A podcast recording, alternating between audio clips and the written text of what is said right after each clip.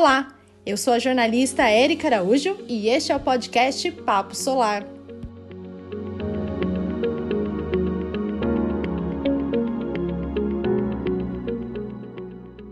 A energia solar tem atraído cada vez mais empresas que buscam descarbonizar suas atividades. A mais recente movimentação foi da petroleira Shell Brasil e da produtora de aço Gerdau. As duas companhias assinaram em julho um termo de cooperação para o desenvolvimento de um parque fotovoltaico no município de Brasilândia de Minas, no norte de Minas Gerais. Com capacidade instalada de 190 megawatts, o Parque Aquari fornecerá parte da energia para as unidades de produção de aço da Gerdau e outra parte será comercializada no Mercado Livre por meio da comercializadora de energia da Shell a partir de 2024.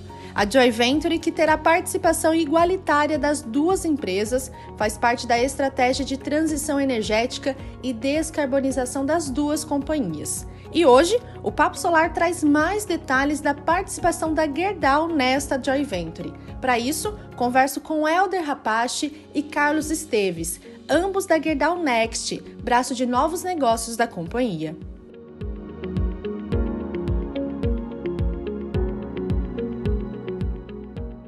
Bom, Helder Rapache, atualmente eu sou diretor de novos negócios aqui da, da Gerdau Next, né?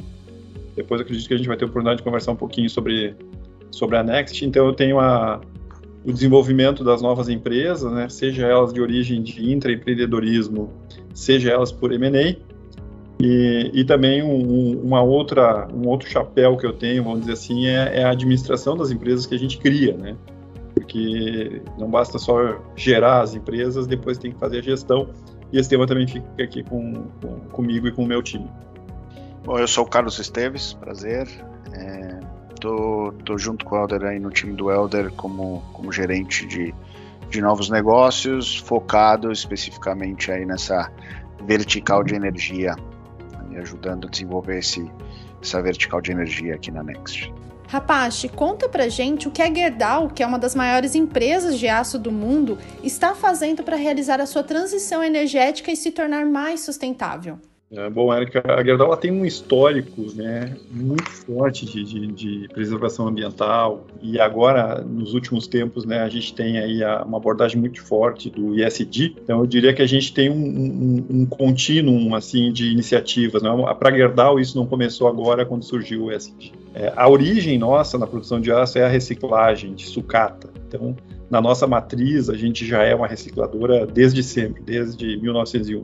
Então, é, essa veia de, de, preservação, ela sempre nos, nos acompanhou. Ah, os padrões foram, foram crescendo ao longo do tempo, as necessidades globais foram, foram sendo cada vez mais severas e a Gerdau sempre soube andar até à frente dessas exigências e algumas iniciativas para ilustrar, né, a, gente, a gente já teve, por exemplo, as, as, nossas hidrelétricas, né, a fonte de energia renovável que todo mundo fala, a, a Gerdau já teve investimentos e tem ainda em, hidrelétricas, né, geração de energia é, sustentável. Agora a gente está dando esse passo para solar, que nós vamos conversar hoje, mas toda a parte de preservação do consumo de água, recirculação interna, a gente tem os números dos maiores que existe na, na, na indústria para reaproveitamento de água, por exemplo, e, e, atende plenamente também todos os temas de, de emissão de gases. Né?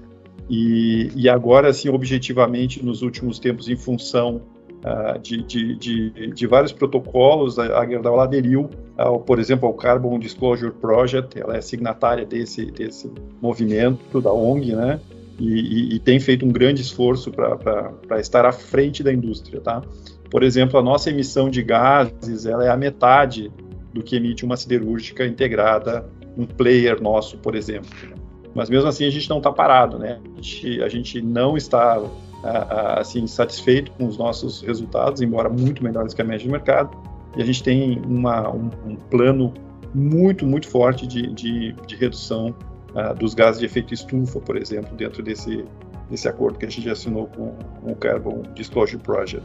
É, um número interessante que a gente tem, no ano passado, por exemplo, a Gerdau investiu 417 milhões de reais em temas de investimento ambiental. Né, e reforça que não é pontual, é uma história. Se você pegar a história da Gerdau ao longo do tempo, você estudar os outros relatórios, que nem esse que você estudou do último, você vai ver que isso é uma constante. Né? na nossa empresa. Eu acho que um, um ponto também, Erika, assim, só para também ilustrar, né, em números, no tema da reciclagem de sucata, é, se você pegar a nossa operação no mundo inteiro, a gente recicla por ano 11 milhões de toneladas de, de sucata ferrosa. Esse, esse volume todo, ele poderia estar em aterros e rios, enfim, em todos os lugares, né? E a gente tem um trabalho de coleta que não só ele faz a reciclagem dessas 11 milhões de toneladas, mas na verdade você tem um, um impacto social muito grande, porque a sucata ela, ela vem de catadores que estão nas pontas e é a fonte de renda deles, né? Então o programa de coleta da sucata ferrosa que a gente para chegar nesses 11 milhões, ele tem, além do apelo ambiental, ele tem uma, uma pegada social muito grande com os catadores que, estão no mundo inteiro trazendo essa sucata ferrosa até os nossos fornecedores e dos nossos fornecedores. Você estudar os outros relatórios, que nem esse que você estudou do último, você vai ver que isso é uma constante na, na nossa empresa. Bem legal, rapaz, esses pontos que você destacou, porque mostra que a empresa está preparada há muito tempo para sua transição energética. Investimentos em hidrelétricas, reciclagem de materiais, mostra não só a preocupação com o impacto ambiental, mas também com o impacto social. Rapaz, agora vamos falar de um assunto que todo mundo aqui quer saber. Como foi a criação da Joy Venture entre a Shell e a Gerdau para o desenvolvimento de um parque fotovoltaico na cidade de Brasilândia de Minas, no norte de Minas Gerais. Eu acho que, um, em termos de contexto, é importante o papel da Gerdau Next nesse, nisso, né?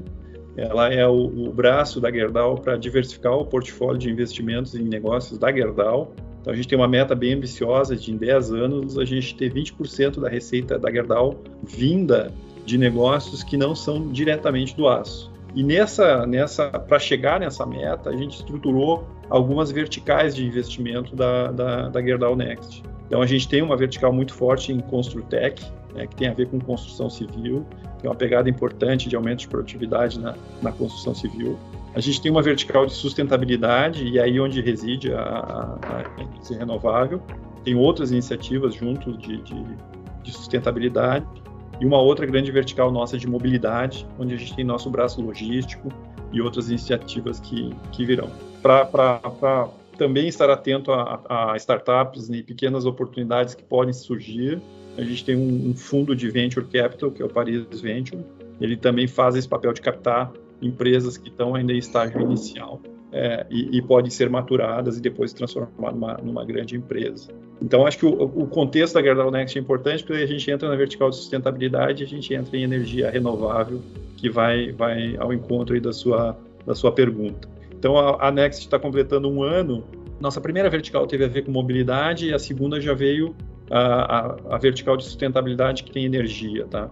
E, e, nós temos um filtro é, bastante apurado das oportunidades que surgem, e aí é uma vantagem de você é, ser uma empresa da Gerdau, que tem uma visão, uma visibilidade muito forte no mercado, e nós somos um grande consumidor de energia. Então, numa, numa vertical dessas, nós somos um dos maiores consumidores de energia elétrica do Brasil. Então, a sua visibilidade ela, ela é grande, né? Então, te proporciona que você se aproxime de grandes players também. E a Shell, a Shell numa, nos procurou com um projeto de energia renovável uh, que eles estavam desenvolvendo, e isso é público, né? Vocês, vocês veem os temas todos de descarbonização da indústria, e a gente estava no mesmo caminho. Então, houve uma, uma conjunção de interesses né, uh, das duas empresas, e, e, aí nós começamos a discutir sobre uma potencial criação de uma joint venture para a construção de um parque solar. Ah, nós temos um pipeline bastante grande, né? E, mas especificamente nesse trabalho com a Shell, dessa conjunção de interesses, a Shell já estava estudando o Parque Aquari, que é esse que a gente assinou a, a JV, né, lá em Brasilândia de, de, Minas, no norte de Minas Gerais, uma região propícia para a instalação do parque. E daí nós começamos os trabalhos, né, de, de duas grandes empresas para criar uma joint venture. É um trabalho que não é dos mais simples, né? Ah, o propósito é muito claro, a ideia é muito clara, a tecnologia existe, mas aí começam uh, as duas grandes empresas e as sua, suas estruturas e as suas dificuldades a, a operar. Então foi um, um, trabalho bastante intenso, a gente está trabalhando nisso, Érica, já tem mais de seis meses, né? Então o anúncio parece que foi uma coisa assim, uau, conversamos ontem e tivemos uma ideia, maturamos, foi nós seis meses tratando do tema, é, aspectos legais, societários, etc. E, e, e, aí a gente pôde, nessa última semana, fazer o anúncio, mas já com muito trabalho. E embora a gente sabe que a gente só trabalhou 10%, o, o, o que tem mais esforço ainda está por vir, né? Que é realmente agora é, começar a construção do, do parque. Eu vou deixar para o Carlos comentar uh, uns detalhes do parque fotovoltaico aí, Carlos. Fica à vontade. Não, em linhas, em linhas gerais aí, um pouco que o, que o Oder comentou, Erika, eu acho que é, juntou duas empresas que, que tinham muito claro essa, essa pegada em direção à sustentabilidade, né? dois times que queriam fazer acontecer, com duas empresas que queriam fazer acontecer, isso facilita muito. A gente colocou na mesa também aqui, sem, sem, sem esquecer os assessores, né? Gente como o Bernardo também, que, que chegou ajudando muito e contribuindo, né? E, e eu acho que, que isso facilita muito. Então a gente soube, como, como CNPJs, ter a, a humildade de entender que a gente, os dois estavam dando um primeiro passo em direção a esse, a esse, esse mundo de, de energia renovável solar, né? Então a gente se assessorou com, com players que sabem o que estão fazendo e ficou muito fácil esse projeto, sinceramente. É o primeiro de muitos, tá? Até muita gente. Essa semana a gente teve aí algumas ligações, gente, poxa, que pena, eu queria ter fechado com vocês. a gente continua com a, com a fome, isso aí não, isso aí foi a primeira mordidinha aí da, da refeição, sabe? A gente está com, com, muita fome nesse, nessa, nessa linha. E nesse projeto, você conhece muito bem, é, ainda tem a outorga, da outorga EPCista, EPCista Construção, ou seja, ainda tem, tem muito aí para a gente caminhar nesse, nesse projeto aí para fazer ele, ele avançar, né? Então, em Minas Gerais ali está muito explicativo o projeto, é um projeto de 190 megas é, DC, tá? Isso obviamente pode alterar com o tempo, porque é um projeto, obviamente as tecnologias, você sabe muito bem dos painéis, uhum. né? Vão evoluindo é, a cada três meses os painéis já triplicam de, de potência. Né? Então isso pode, pode alterar muito nesse, nesse processo aí.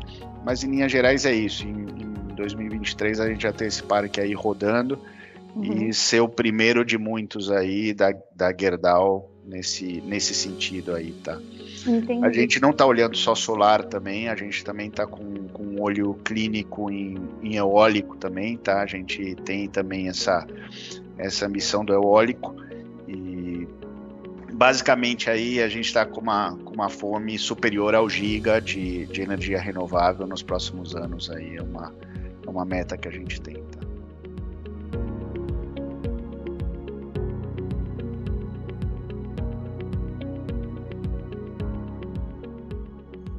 É interessante vocês trazerem os bastidores desta negociação com a Shell, porque mostra que não é de um dia para o outro que as coisas acontecem. É preciso muitas tratativas, muitas negociações, conhecer como que é regulação aqui no Brasil. E um ponto que o Carlos comentou é sobre a participação de pessoas profissionais que conhecem, como ele citou o Bernardo Marangon. E Carlos, essa energia que será gerada quando o parque fotovoltaico já estiver em operação, que será de direito da Gerdau, ela vai atender a qual demanda da empresa? É, essa energia que a gente está que a gente tá gerando no, no Parque Aquari não está não tá nem chegando em 10% da necessidade que a gente tem. Ou seja, a gente tem muito mais ainda para usar. Então, obviamente, estando em Minas Gerais e sendo Minas Gerais um dos, dos parques consumidores de energia da Gerdau mais fortes, muito provavelmente essa energia vai ficar com nossas unidades consumidoras ali na, no, no, estado de Minas Gerais tem todo sentido, até para não sobrecarregar a infraestrutura de, de transmissão, né? Mas está muito focado em, obviamente por ser um parque de geração centralizada, né? Vai estar tá focado no, nos nossos grandes consumidores, que são nossas fábricas, e muito provavelmente ali em Minas Gerais, né? A gente tem uma ah. equipe dedicada ali né, na operação, bastante competente, que acaba também movendo energia quando necessário de um lado para o outro, né? Carlos, só para a gente entender como será a logística dessa energia gerada, como vai ser feita a separação entre a Gerdau e a Shell? a Gerdau vai assumir 50% da energia, tá? E o assumir, eu diria até consumir. Nosso, esse foco aí, até pelo, pelo pouco percentual que a gente está falando de, da energia que a gente precisa, da energia que a gente vai estar tá gerando, certamente a gente vai consumir 50% da energia. E os outros 50% da energia, exatamente como a estrutura societária, vai ficar com a Shell. Perfeito. E a Shell vai tomar a decisão ali, é, por parte deles, o que eles vão fazer com essa energia. É, não, não excluímos a possibilidade de poder também, negociando com a Shell depois, como um comprador, como qualquer PPA, assumir essa energia a partir da Gerdau, mas isso aí vai ser definido mais para frente, tá? E Carlos, há a possibilidade ou já está nos planos da Gerdau atuar como vendedor no Mercado Livre aqui no Brasil? Não, não tá. Hoje em dia não tá. Não é o nosso foco, né? O nosso foco é uma, uma linha muito mais ESG, uma pegada muito mais de transformar a Gerdau numa, numa Gerdau mais, mais verde, mais sustentável, né? Então nosso, nosso foco tá, tá muito por aí, tá? É, não sabemos o futuro, estamos abertos, é o início de um projeto, né? Então não sabemos ali mais para frente, mas nesse momento o nosso foco é encontrar oportunidades de geração é, diferenciadas, né? E, e, e, focar hoje em dia na geração e na, e na parceria com, com bons operadores de, de parques renováveis, tá? Carlos, você comentou aqui no nosso papo sobre o potencial eólico e que também a Gerdau pensa em investir nesse tipo de fonte. Quais são os planos da empresa nesse segmento? Temos conversas abertas com, com alguns é, players é, no mercado, na linha do eólico. Para a gente, a gente considera até interessante ter esse mix de, de fontes renováveis. Então, é uma ambição aí a a curto prazo poder estar tá sentado com, com você de novo falando de uma de uma no, nova joint venture, não só eólica, mas solar também, mas a gente está com essa com essa fome a curto prazo, tá? Perfeito. Eu vou ficar aguardando o convite para a gente trazer essa informação aqui para os nossos ouvintes. Afinal, muito já se fala da hibridização entre a fonte eólica e a solar, utilizando de forma inteligente um terreno, gerando energia por meio de duas fontes renováveis. É o melhor dos mundos. E eu espero que a Gerdau possa ser uma das empresas que irá investir neste modelo de negócio. Helder e Carlos, agora eu quero falar de uma usina que está sendo instalada no norte do Texas e tem previsão para entrar em operação no final deste ano. Este projeto ele incentivou a Gerdau a investir em solar aqui no Brasil? Eu, eu diria que, que, que, sim, mas que tem um, um roadmap maior né, de autossustentabilidade da, da Gerdau que guia esses investimentos. Né?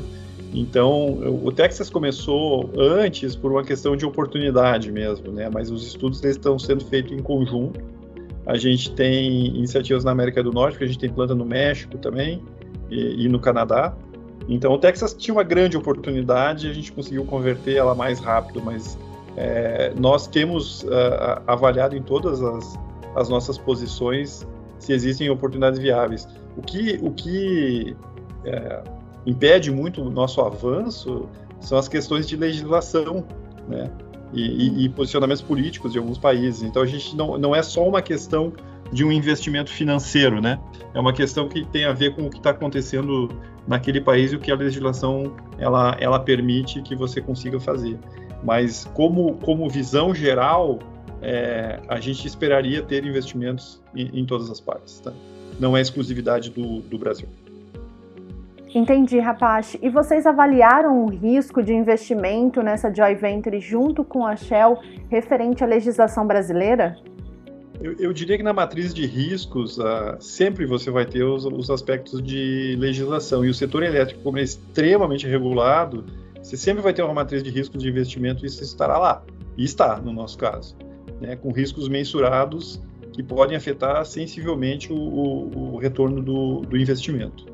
Mas como tem algo maior por trás no movimento que a gente está fazendo, que é o, o, tema da, da autossustentabilidade, uh, esse risco ele, ele, ele, não está ausente, mas a gente considera ele é, num determinado grau né, e está disposto a, a, mitigar e enfrentar se houver alguma mudança muito grave de, de legislação. Porque esses investimentos, você sabe melhor que eu, né, nós estamos falando aqui do investimento para 30 anos, né? É, alguém aqui da entrevista acha que em 30 anos a, a legislação vai permanecer como está? Então, uhum. é, é, um risco que o, que, o, que o empreendedor tem que assumir. Mas se, se não houvesse as tomadas de risco, não haveriam empreendedores. Né? Então, isso é parte do, do processo de investimento e uma empresa como a nossa, que tem 120 anos, é, enfrentou duas guerras, várias crises, estamos no meio de uma pandemia, a legislação já mudou N vezes, a gente acha que ainda vai mudar. Né? Então, os investimentos eles têm uma, um, um, apetite ao risco, mas um apetite ao risco que a gente faz a, a gestão adequada e consegue fazer, tomar uma decisão dessas de um investimento que vai ser um parque que pode ter 30 anos aí de, de operação. Rapache, saindo do assunto da criação da Joy Venture com a Shell, vamos falar da busca da Gerdau Next de ampliar os negócios da empresa. A Gerdau adquiriu o aplicativo Trader, que é resultado de uma joint venture com a Votorantim Tigre e que oferece serviços domésticos de instalações. A dúvida: há a possibilidade deste aplicativo oferecer futuramente o serviço de instalação de sistemas fotovoltaicos no Brasil?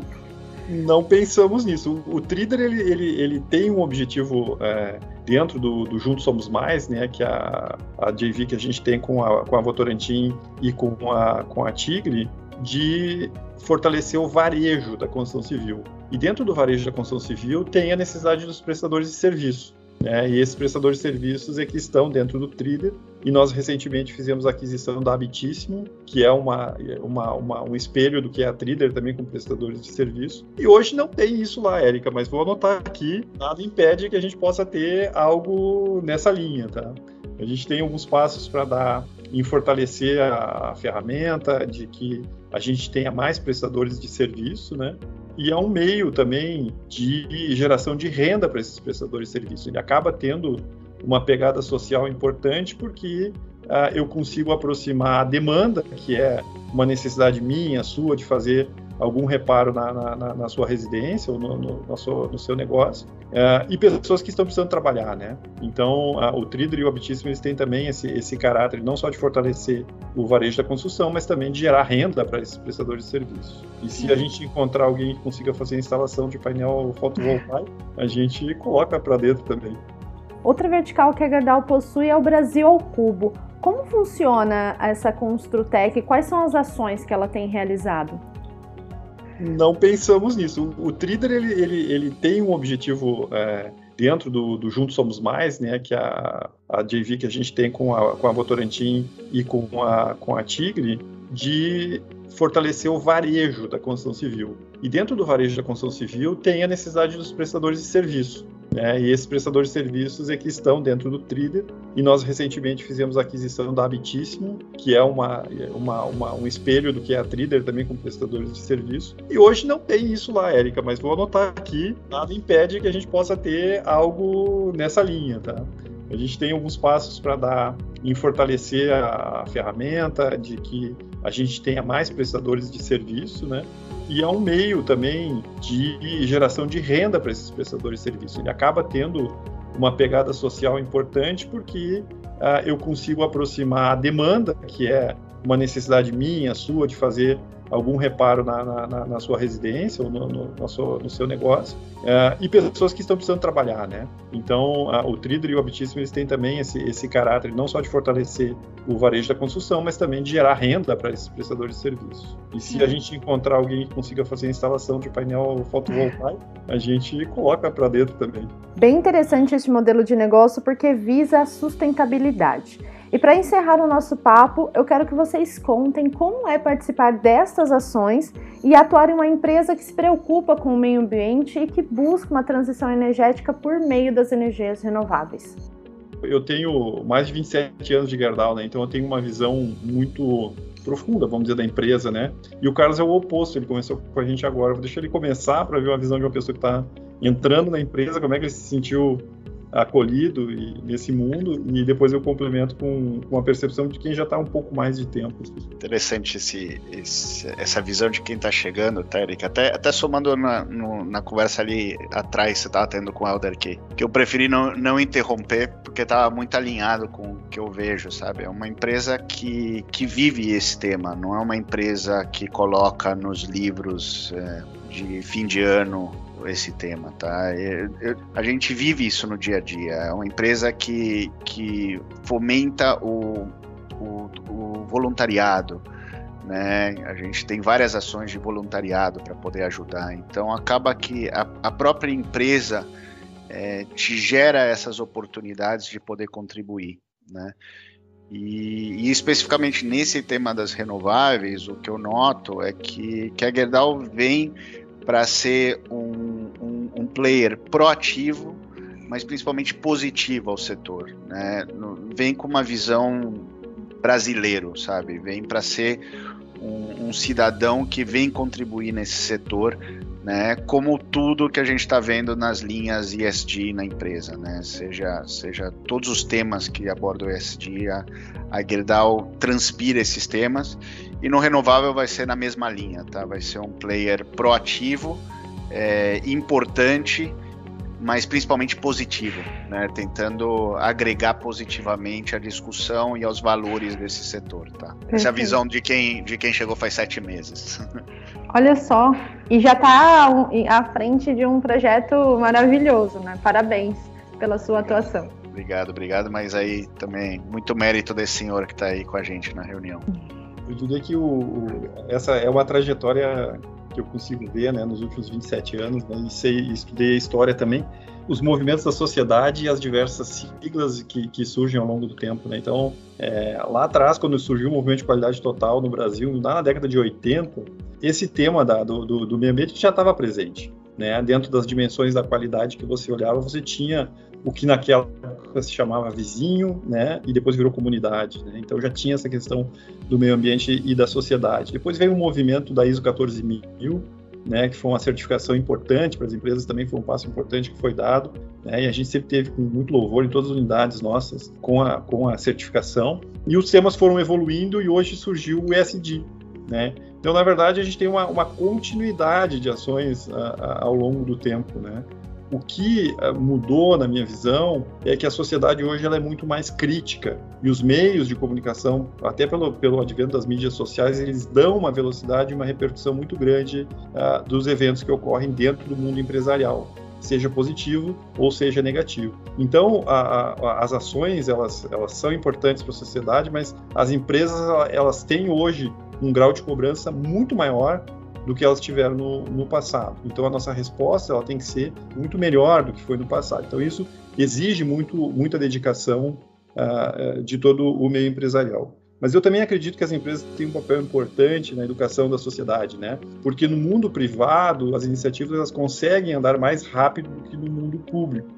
Então, quando você, quando você tem um engajamento de grandes empresas em tema como o SD, por exemplo, é, muitas coisas que, que, que, o próprio poder público não consegue fazer na sociedade, a empresa privada consegue alavancar pelo poder que ela tem de mobilização e, e até a qualificação dos times mesmo, como, como, os nossos times são altamente qualificados, você consegue dar uma velocidade maior uh, nessas ações. Então, eu digo assim, se você tem um propósito muito firme que a Gerdau tem de moldar o futuro, né? e a, a, o trabalho que a gente faz com as, as comunidades pela natureza do nosso, do, do, nosso negócio e a história que a gente tem né, de, de formação de pessoas e comunidades com educação, etc., e preservação de meio ambiente, é, eu, eu, vejo isso como um, um contínuo que está crescendo de intensidade porque as cobranças estão tão, tão maiores. Estamos preparados, estamos trabalhando duro, é, mas eu confio muito na, na, na nossa capacidade de continuar entregando um, um valor para a sociedade muito, muito grande, em função de uma experiência acumulada e de, de, de, valores assim genuínos da empresa. Né? Nossos princípios eles são constantemente uh, avaliados e modernizados para acompanhar o que acontece na, na sociedade. E é isso que a gente está tá fazendo. Perfeito. Eu acho que foram duas visões que, embora tem um tempo aí, né? O, o Carlos tem é mais recente na Gerdau, o Helder já tem toda uma história, acredito que participou de várias ações, né? É, sendo a última essa de iVenture, mas provavelmente já tem outros projetos também para acompanhar. São duas visões de pessoas que viveram é, situações diferentes, mas que como a empresa tem bem alinhado os seus valores, como você bem comentou, ela tem a mesma visão praticamente, né? A visão da sustentabilidade, e isso norteia todas as tomadas de decisão da Gerdau. É, estou agradeço muito a, a disponibilidade que vocês tiveram de reservar esse tempo aqui para expor as ações da, da Gerdau, não só nas energias renováveis, mas também nas tomadas de negócios, mostrando como que é o valor da empresa, quais são as movimentações, os projetos. É, agradeço também você, estendo agradecimento à Ana para ter articulado essa, essa reunião aqui entre a gente. E espero escrever uma, um ótimo texto aqui, envio para a assessoria de vocês. A gente sempre Legal. gosta de, de validar para não ter nenhuma informação desencontrada.